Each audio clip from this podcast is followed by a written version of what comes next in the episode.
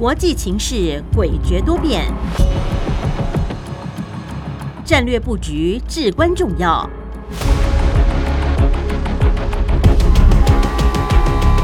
关心台海局势发展，请听汉声电台《国际战略风云录》。曾福生带您拓展国际视野，掌握先机。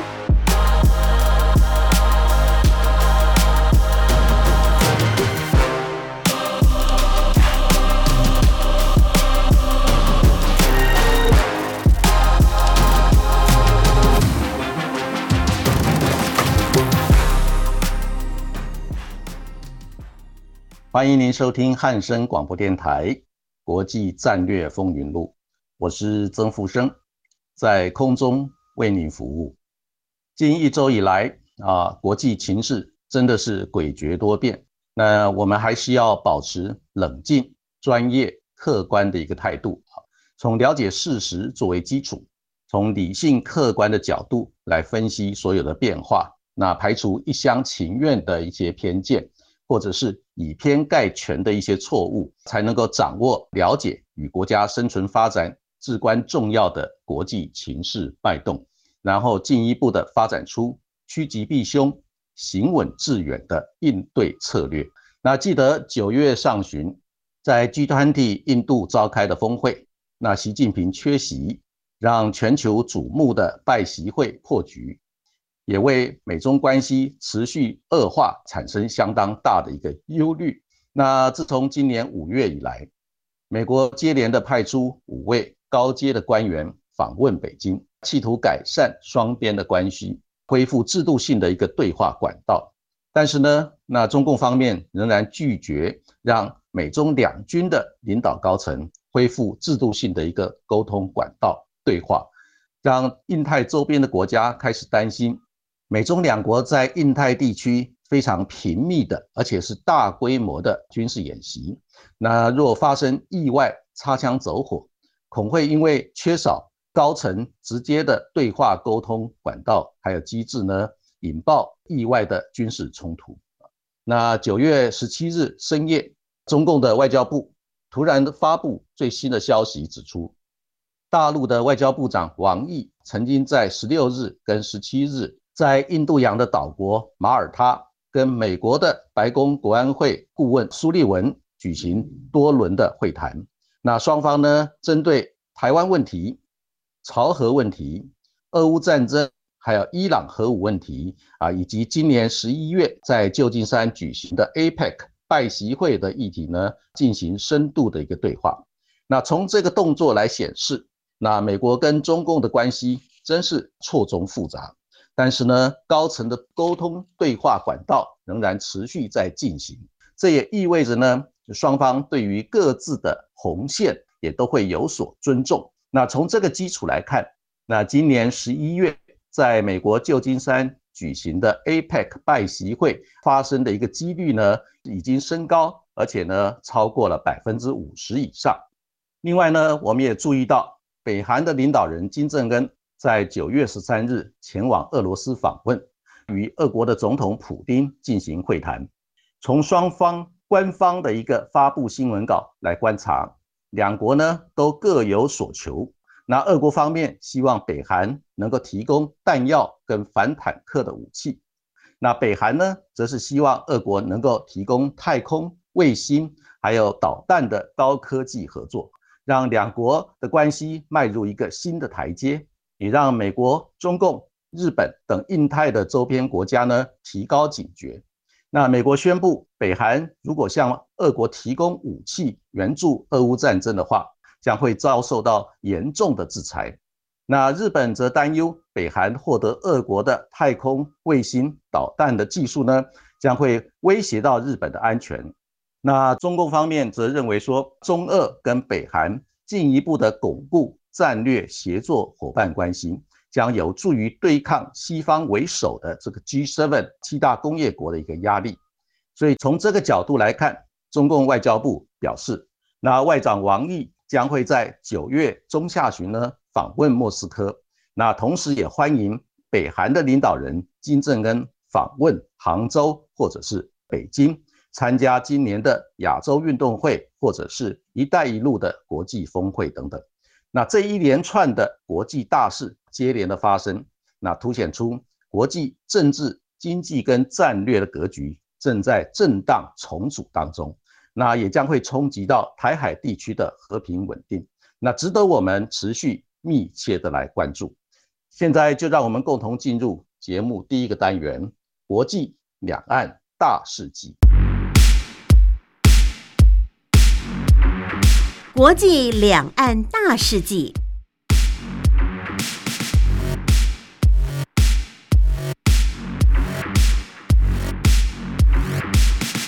在本周的国际两岸大事记部分，首先，总统蔡英文表示，这几年我国推动国防先进科技研究以及相关武器装备的研制，像是国机国造、国建国造、军用无人机等，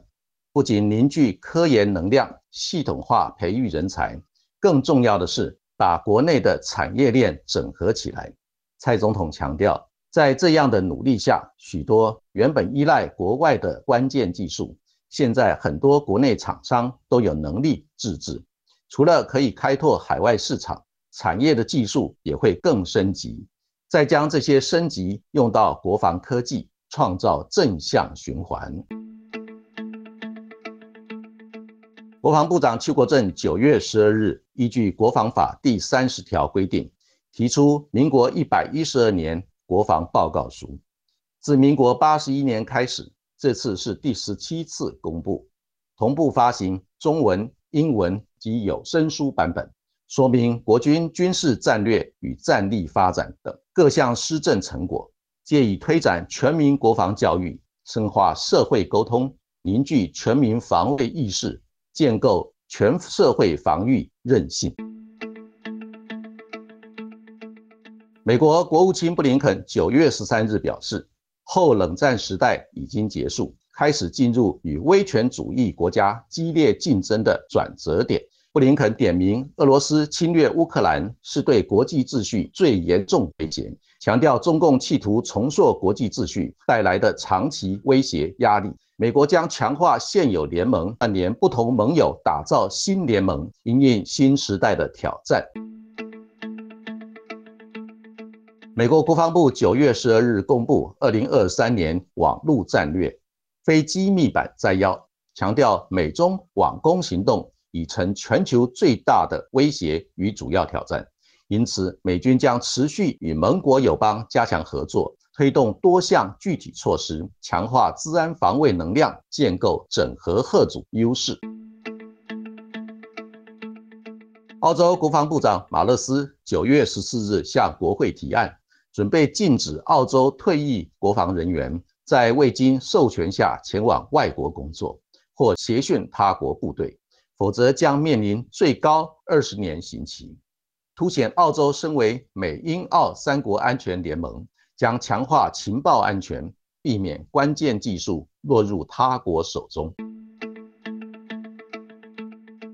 美国与南韩九月十五日在首尔举行。第四次延伸贺组战略协议小组会议，两国代表讨论如何利用外交、情报、军事、经济等手段贺阻北韩核武与飞弹威胁，同时警告俄国与北韩，若进行军事合作，将直接违反联合国安理会相关决议，必须付出重大代价。墨西哥国会九月十三日展示两具疑似外星人的化石遗骸后，美国国家航空及太空总署署长尼尔逊九月十四日召开记者会表示，美国国家航空及太空总署任命新的主管研究不明异常现象，但去年成立的独立专家小组到目前为止还没有找到这些不明异常现象。源自外星的证据。二零二三年被视为生成式人工智慧元年，目前全球约有两亿多人使用生成式人工智慧，约有五千万人是重度使用者。许多国家开始建立专属对话引擎，才不会因使用别国的对话引擎公开本国重要资讯。我国国科会主委吴振中表示，台湾的可信任人工智慧对话引擎，期待今年底可以问世。大陆国防部长李尚福将近三周没有露面后，英国金融时报指出，美国政府认定李尚福已被解除国防部长职务，接受北京当局调查，成为继外交部长秦刚和两位火箭军将领后。近期第四位被解职的中共高层官员，显示中共外交与国防领导阶层出现人事震荡。大陆国家统计局九月十五日公布八月经济数据，其中工业增值年增百分之四点五，创下今年四月以来最快增速；社会消费品零售总额年增百分之四点六，也是今年五月以来。最快增长，这些数据高于市场预期，显示大陆经济出现初步稳定的弱复苏迹象。以上就是本周国际两岸大事记的主要内容。欢迎您继续收听节目第二个单元《洞见战略风云》。洞见战略风云。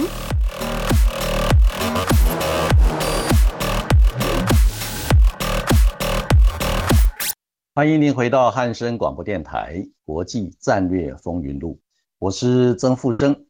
在空中为您服务。今天节目第二个单元“洞见战略风云”，我们第一个要探讨的课题是有关民国一百一十二年国防报告书的特点。那我们注意到，民国一百一十二年国防报告书是根据国防法的规定，由国防部长向全体的国人说明国军军事战略。与战力发展等各项施政的一个成果，借以推展全民国防教育，深化社会的沟通，让军民同心，共同的来守护我们自己的国家安全，捍卫我们的自由民主生活方式。那我们注意到，今年这份国防报告书，它有发行中文版、英文版，还有有声书的版本，同步的向国内社会、国际社会。还有一些喜欢用听的来了解世界大事的听众朋友们，特别提供的有声书的版本，那希望能够发挥传道授业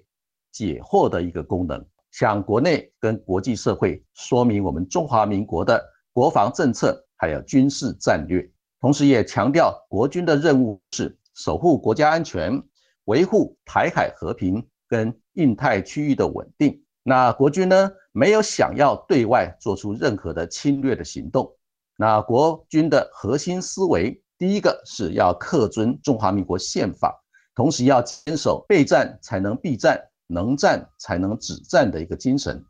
另外呢，这一本国防报告书也特别的强调自己的国家自己守护，所以呢，我们也进行了整个兵役制度的一个改革，来强化啊我们的公民共同来守护我们自己国家的一个基本结构。同时，在这一份国防报告书里面特别指出，那我们的国防战略将要结合印太民主国家争取国的支持，来共同透过军事交流来强化作战互通性的一个新结构，来发展印太区域联防的一个新机制，共同来构筑整合贺组，英文叫 Integrated Deterrence 的一个战力啊，让国军呢那成为国家安全的守护者，同时也是台海地区。和平稳定的一个贡献者。另外，我们也将会对整个印太地区的和平稳定做出我们的贡献。此外呢，国内外社会大众也可以透过这一本国防报告书来了解当前的一个印太情势的一个脉动。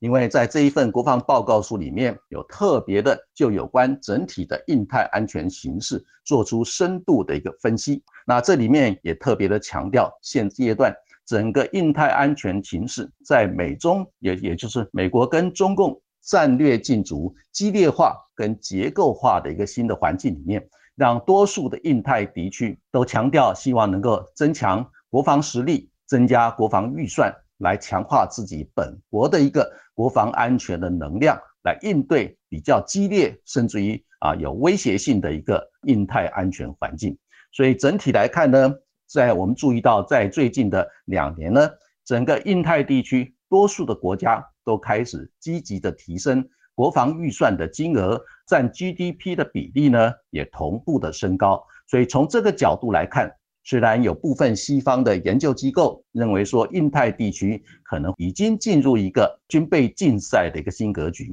但是呢，在一个美中战略竞争相当激烈这个环境之下呢，那各个国家都理解到必须要强化自己本身的国防安全能量，才能够发展出贺阻威胁的一个军力，这样子反而能够确保自己本国的国家安全，同时呢。在整个区域环境面临竞争激烈化的一个新的格局里面，在强化啊这个理念相同国家共同的一个区域军事联防的一个新结构里面呢，也必须要有所展现啊，来做出贡献啊。所以从这个角度来看，那现阶段整个印太地区虽然有战争的阴影跟一些焦虑，但是整体来看，各个国家也都开始注意到，必须要有效的来提升。国防安全的能量才可以确保国家的安全。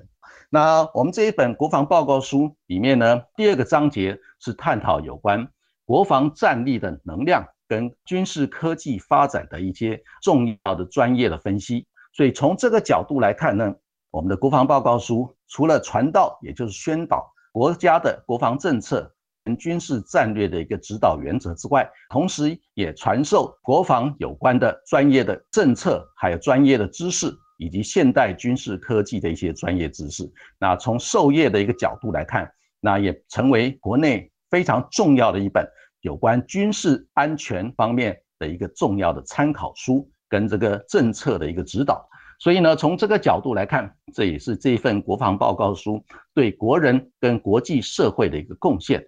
那再来呢？这一份报告书里面啊，也特别的强调整个国防政策的一个重点，就是啊，在于兵役制度的一个调整内容。那国人呢，透过这一本国防报告书里面非常详尽的说明有关整体的兵役制度的一个调整，那恢复一年期的义务役，它的一个重要的目标。跟它的战略性的价值，以及呢，对于整个官兵还有自愿役跟义务役官兵的一个福利，还有各种保障的措施，在这一本国防报告书里面也都有非常充分的一个说明。那这项说明也是代表我们的国防政策，那朝向透明化的一个方向来发展，让全体的国人都能够了解我们的国防政策，还有施政的重点，还有各项制度的一个重要内容。啊，来了解自己的义务跟自己的权利，以及啊应该获得保障的一些重要措施。另外，这一本国防报告书里面，同时也提出整个国防治理方面的一个重点。那这一份报告书特别强调，那我们整体的啊国防治理是朝向整体运筹帷幄，来打造精锐的国军，避免战争的发生。那这一项整套的一个国防治理的一个思维逻辑，还有它的一个治理的一个专业技术跟专业的知识，也能够提供让有志于想要投身国防事务的一些人士跟年轻的学子跟朋友们啊，能够透过国防报告书里面所提出来如何来治理一个国防机构、国防机制跟军队的管理等等的一些专业知识，都能够从这一份国防报告书里面获得。那这是有相当专业性的一个知识跟专业的一个价值，还有在我们这一份国防报告书的第五篇，也是荣耀传承的部分呢，也就是公开的向国内外的啊这个人士呢表示呢，可以透过这一份国防报告书来了解中华民国国军它的一个成长的历史脉络，跟它所传承的一个精神，以及呢对全体国人表示这一份报告书特别强调。也就是要维护台海和平稳定以及印太区域的和平稳定，那这个决心、这个本质是庄严的承诺，是不会改变的。所以这一份报告书里面，整体这五大部分呢，贯穿起来，就展现出现阶段我们中华民国的国防政策跟军事战略，以及我们想要达成的一个目标。另外呢，我们也注意到，在这一份国防报告书里面，它特别强调。伙伴关系的发展。那目前呢，因为台海和平稳定已经被全世界主要的机构跟国家，包括七大工业国组织，还有北大西洋公约国组织，另外还有二十大工业国组织 G20，他们最近在集会的时候所发布的这个联合声明，都公开的表示，台海地区的和平稳定已经是全球关切的一个重要议题。所以，维护台海地区的和平稳定，对于全世界来讲都是至关重要的一个课题。那从这个角度来看呢，这份国防报告书也特别的强调，我们中华民国的国军要积极的跟盟国友邦建立伙伴关系。那建立伙伴关系也是一种互惠的关系，因为中华民国台湾有这个战略性的价值，所以呢，周边的国家还有民主国家，甚至于包括 G 团体。北约、NATO 还有这个 G7 七大工业国都了解到，那因为台湾是在第一岛链，这个也是在西太平洋交东线占有重要的位置。这个美国的分析研究认为说，有将近全球百分之五十的货柜轮会经过台湾海峡。另外呢，在台湾也是先进的半导体产业的一个重镇。有百分之七十左右的这个半导体的晶片必须要在台湾进行生产制造，还有重要的关键零组件的提供。另外有百分之九十的先进的半导体晶片呢，啊是在台湾生产制造的。所以从这个角度来看，如果台海地区出现动荡或者是军事冲突的话，将会冲击到全球的电子产业的一个发展。它的外溢效应呢，也包括汽车产业。还有其他的这个相关的产业啊，因为缺乏晶片，所以呢，很多汽车就没有办法制造。这个也是在这一次啊，这个新冠疫情的时候出现的一个新的大家关注的一个焦点。另外，在很多重要的先进的半导体的生产制造呢，百分之九十是在台湾的工厂生产制造。如果台海地区爆发军事冲突或者是动荡的局面，造成先进的半导体产业中断生产的话，将会直接瘫痪全世界主要国家的必须要用到先进半导体晶片的工业产品，甚至于包括啊先进的军事科技的产品等等。所以凸显出台湾不仅是在西太平洋第一岛链重要的交通线的占有重要的位置，同时在全球的啊这个产业链里面也扮演非常重要的角色。更重要的是，台湾同时也是一个自由民主体制的一个重要的示范的一个成功的案例。所以从这个角度来看，那国军将会持续的啊深化跟美国啊等印太的民主伙伴国家来进行军事交流合作，跟这个安全上的链接，来促进区域的和平稳定，同时呢也保障整个第一岛链啊西太平洋交通线的一个安全。更重要的是。关系到全球啊先进武器，还有高科技产品，以及这个汽车工业等产品的半导体晶片，从高阶晶片到成熟技术的晶片，也都是重要的一个关键的一个位置。所以从这个角度来看，因为彼此互相有互惠合作的需要，所以呢，这一次哈，我们中华民国在这一份国防报告书里面，那特别强调的伙伴关系。在一个互惠互利的一个架构之下，也越来越蓬勃的发展。整体来看呢，那民国一百一十二年的国防报告书，它所凸显出来的特点，也强调要能够深化社会沟通。那因为呢，我们中华民国是一个民主宪政的国家，公民是国家的主人，所以呢，自己的国家要自己来守护。那只要中共方面不放弃使用非和平手段。解决台湾问题的选项，那我们都要持续的来强化我们的国防战力，守护我们自己的国家安全。同时呢，那这份国防报告书也是要让全体的国人深刻的了解，军民同心，共同守护自己的家园，它是一个非常有价值而且值得继续努力的一个方向。所以整体来看，那这一份国防报告书公开发行之后呢？受到国内跟国际各界的一个好评，而且我们也特别注意到，在网络上那负面的评价几乎很少见到。至于有关一些批评呢，那我则是建议大家这些批评的人士可以好好的把这一份国防报告书从头到尾仔细的看了一遍。那我相信呢，啊，批评者也本身也有自己的阅历跟经验。那透过你们自己的阅历跟经验。再把整本的国防报告书看完之后，那我相信你们就会有比较公平客观的一个理解。那我相信所谓以偏概全的一些论述将会降到最低。那我们休息一下，再继续进行下一个课题的探讨。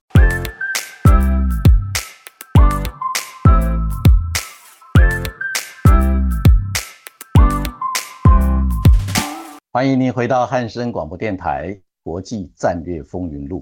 我是曾富生，在空中为您服务。今天在“洞见战略风云”这个单元，我们第二个要探讨的课题是有关中共跟欧洲关系的新动向。我们注意到呢，欧盟执委会的主席冯德莱恩九月十三日。在欧洲议会发表年度的国情咨文，特别指出，欧洲对竞争保持开放态度，但绝不会恶性的竞争。那中国的电动车商透过巨额的政府补助压低价格，正在扭曲欧洲的电动车市场。所以呢，欧盟将会对中国的电动车展开反补贴的一个调查。这项声明呢，让近来。中共方面积极拓展在欧洲发展影响力，企图来修补跟西欧还有中东欧国家的关系，也面临新的一个压力。那我们注意到最近的几个月以来，中共方面积极的在推动跟欧洲之间的关系，那希望能够发展联欧制美的一个新格局。这些动作呢，包括大陆国务院的总理李强。六月呢，曾经访问德国，跟德国的总理肖兹进行会谈，同时也在德国呢，跟欧盟的呃理事会的主席米歇尔进行会谈。另外，他也访问法国，跟法国的总统马克宏进行的会谈。所以呢，在这个会谈的过程里面，李强特别强调，中国大陆方面很希望。跟德国还有法国重新的恢复过去非常热络的一个经贸跟投资的合作关系，同时也希望能够强化双方之间的军事安全还有科技方面的一个合作。但是呢，德国方面还有法国方面也公开的表示，德法对中国大陆的关系基本上是在经济上不会脱钩，但是呢，在很多关键的科技方面呢，就会采取管制的一个措施。同时呢，也会开始推动所谓去风险的一个措施。这个去风险的措施呢，最关键的就是在经济跟市场上会减少对中国大陆的一个依赖。所以从这个角度来看，那李强在今年六月下旬到德国跟法国的访问，并不不算是成功的。另外呢，李强呢也在今年的九月前往印度的新德里参加 G20 印度峰会。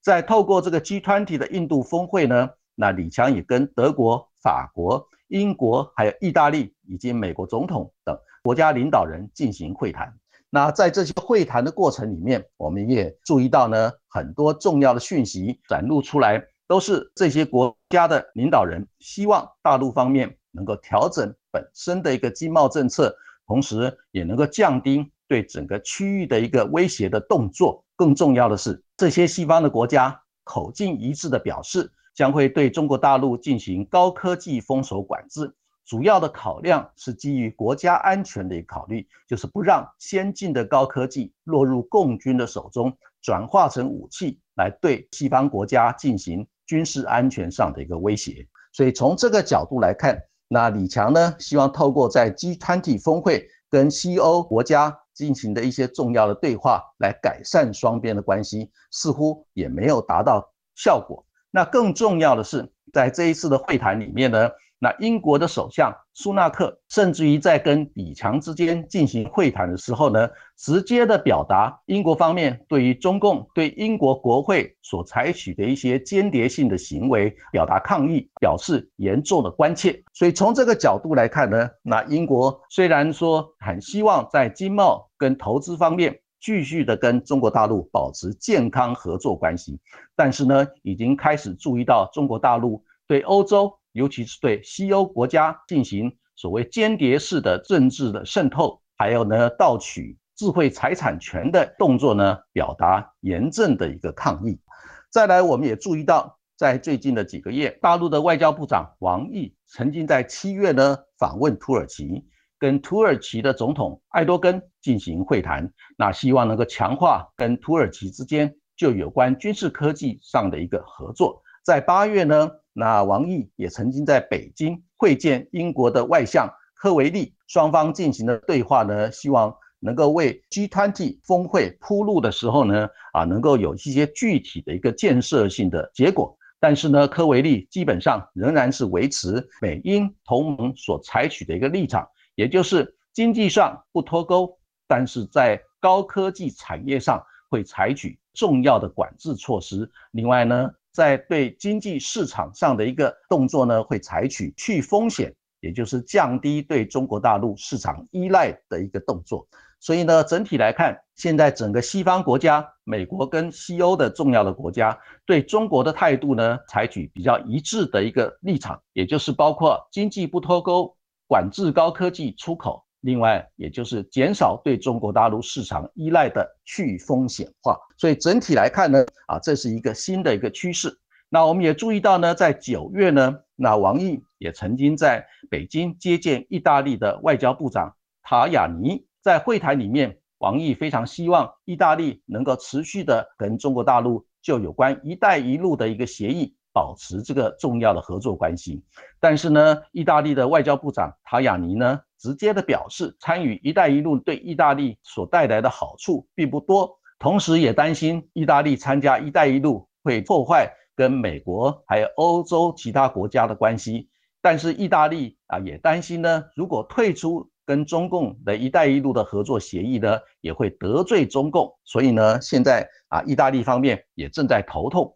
要来如何化解这个困难的一个局面。那我们注意到，在十月，那习近平将会在北京召开第三届的一带一路国际峰会。那俄罗斯的总统普京已经表示他会来参加。那欧洲地区这个西欧国家对这件一带一路的国际峰会兴趣缺缺。但是中东欧地区的国家，有些国家表示要参加，有些国家表示还没有决定。那这项动作呢，将会影响到中共在欧洲地区发展关系很重要的一个指标。那所以整体来看呢，那中共近来积极的拓展对欧洲的影响力，希望对美国保持斗而不破，鼓励欧洲战略自主，同时要发展联欧制美的一个战略格局。希望欧洲不要全面的来追随美国“天下为中”敲打中国的目标。这项动作呢，到目前为止来看的话，似乎没有达到预期的一个效果。那今年以来，中共它实施了反间谍法跟对外关系法，那增加对外国反制跟国际斗争的法律工具箱。但是我们也注意到，中共对欧洲拓展影响力正面临。美国跟欧洲反制的一个新挑战，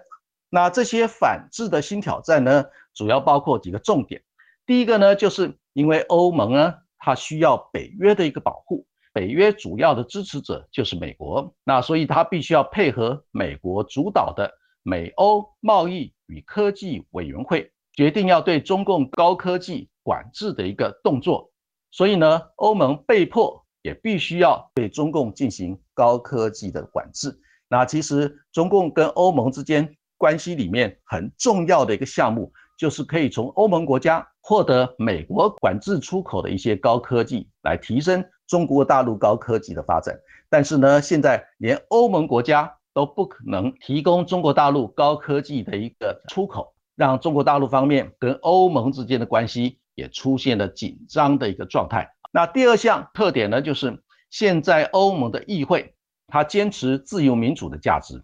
那决定要继续的冻结已经双方通过的中欧投资协定，因为这项中欧投资协定在欧洲呢，必须要由欧盟议会最后的审议通过，才可以正式的执行。啊，虽然中共跟欧盟之间已经达成了中欧投资协定的签署，但是。没有欧洲议会的审议通过的，在欧洲地区就没有办法执行。所以这一项重要的一个中欧投资协定，到目前为止呢，仍然冷冻在这个欧洲议会的这个文件箱里面。所以从这个角度来看，对于中国大陆拓展跟欧洲之间经贸投资关系呢，也产生了重大的影响。那第三项呢，就是有关中东欧还有南欧地区的国家。尤其是中东欧地区多数的国家对于中共亲俄的一个态度相当的不满，因为多数的中东欧地区国家呢都在接近俄罗斯的边界，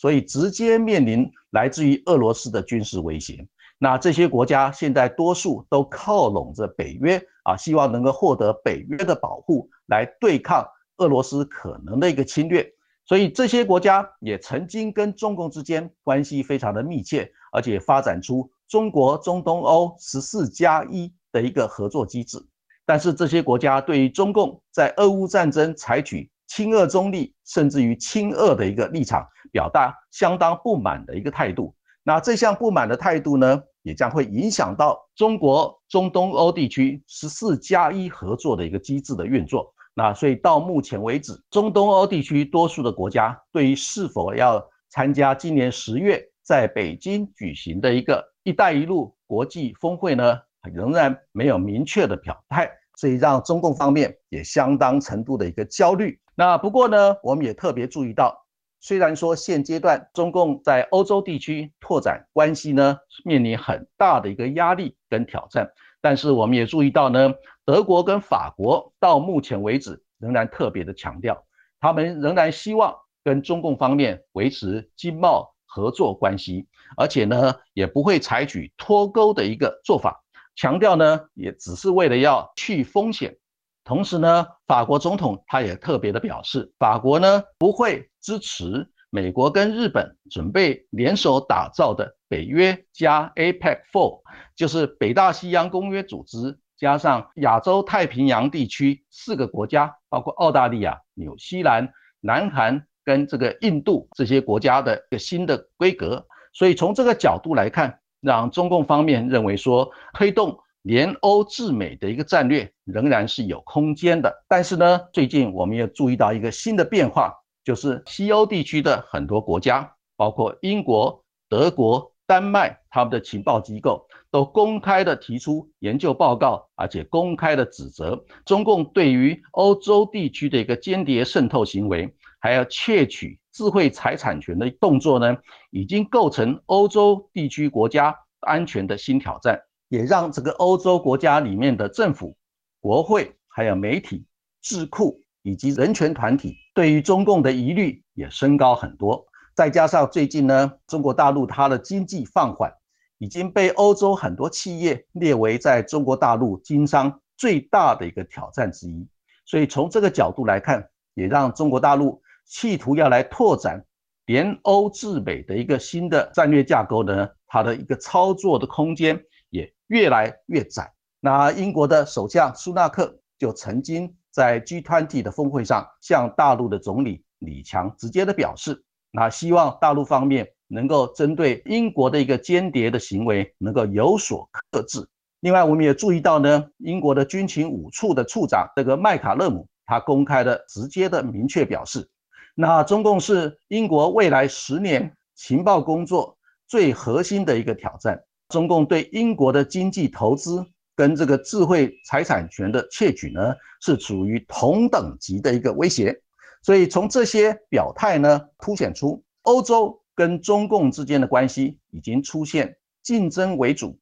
疑虑增加、兼顾合作的一个新动向。那以上呢，就是本周汉声广播电台国际战略风云录的主要内容。谢谢您的收听。我们下个礼拜空中再会，晚安。